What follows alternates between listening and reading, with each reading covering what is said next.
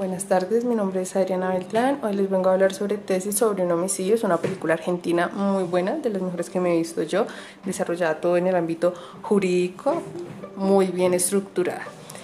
Eh, bueno, tenemos dos protagonistas principales. Uno es Gonzalo y el otro es Bermúdez. Uno es profesor, Bermúdez es el profesor de la Universidad de Derecho, dicta un seminario, y Gonzalo es un estudiante que tiene relación con el profesor porque sus padres y el profesor se conocían. Esta película se desarrolla después de un hecho, pues, un hecho malo, después de un homicidio, un feminicidio afuera de la universidad. Feminicidio porque Mataron a una chica por su condición de ser mujer, violentándola y pusieron un letrero que decía hay que matar a las que son como ellas. Algo más o menos así. Eh, bueno, después de esto inician las investigaciones para descubrir quién fue el culpable. Eh, sin embargo, al parecer el actor de este hecho fue muy bueno, muy escrupuloso, se podría decir, em, muy minucioso con cada detalle y no dejó pista alguna. Utilizó guantes de látex, la ahorcó con una tela donde no le dejó marcas. Y pues hasta el momento no habían encontrado en lo que estaba desarrollando la película, no lograron encontrar una prueba fehaciente de quién era el culpable o posible culpable. Este profesor, em, por una teoría loca que le da a su alumno, referente a los homicidios, empieza a tener la idea de que el chico Gonzalo fue el culpable del homicidio de la joven en las afueras de la universidad. Sin embargo, vemos cómo se empieza a obsesionar un poco con el tema. Al conocer a la hermana de la víctima y tener como cierto gusto por ella, sin embargo, en lo que está desarrollando la película, vemos que em, el profesor presenta a Gonzalo, su alumno, con la hermana de la víctima para ver cuál era la reacción que él tenía frente a la hermana de la víctima, ya que se suponía que el victimario eh, conocía en un principio a la muchacha que mataron afuera de la universidad.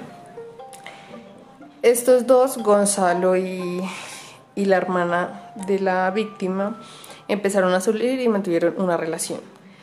Esto trastorna un poco a Bermúdez y lo hace ver como con una perspectiva todo más, más, más airoso.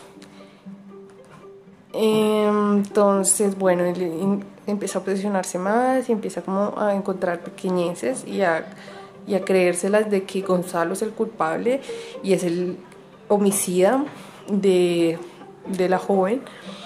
Entonces intenta como hacer varias cosas para, para, para que la gente vea que él es el culpable. Entonces se mete a la casa de Gonzalo, busca pruebas allá. Mm, sin embargo, no había nada contundente, nada feacio, fehaciente, perdón, eh, para que incriminara a Gonzalo. Esto más que una obsesión, eh, pues es el desespero de un profesor eh, tratando, creo yo, ¿no? Tratando de, de darse la razón. Al final de la película esto no, no quién es el verdadero asesino, sin embargo, dejan libre la imaginación del espectador porque en la última escena vemos cómo eh, la hermana de la víctima y Gonzalo están en una fiesta en donde llega Bermúdez y eh, digamos Bermúdez está un poco lejos de Gonzalo y ve cómo Gonzalo saca de su chaqueta un abre cartas. Un abre cartas es un, un objeto cortopunzante y lo pasa como eh, por el lado del cuello de la chica. Gonzalo a ver esto se, se enloquece y coge a golpes el muchacho y va a detención, sin embargo eh, Gonzalo pues no lo denuncia y Bermúdez pues sale libre. Al final de la película lo que les decía, eh, los guionistas dejan a la imaginación del espectador para que también saque sus propias conclusiones y vemos como en un, en un caldero, bueno no es caldero, como en una ornamenta se va fundiendo eh, el abrecartas, que inicialmente era de Bermúdez y lo tenía en su casa. Entonces esto como que corrobora más un poco la, la idea que Bermúdez tenía de que Gonzalo era el asesino, de que Gonzalo había entrado a su casa, de que le había de pronto implantado alguna prueba de que Bermúdez había sido el que había matado a la, a la chica fuera de la universidad. Sin embargo, ¿qué muestra todo esto?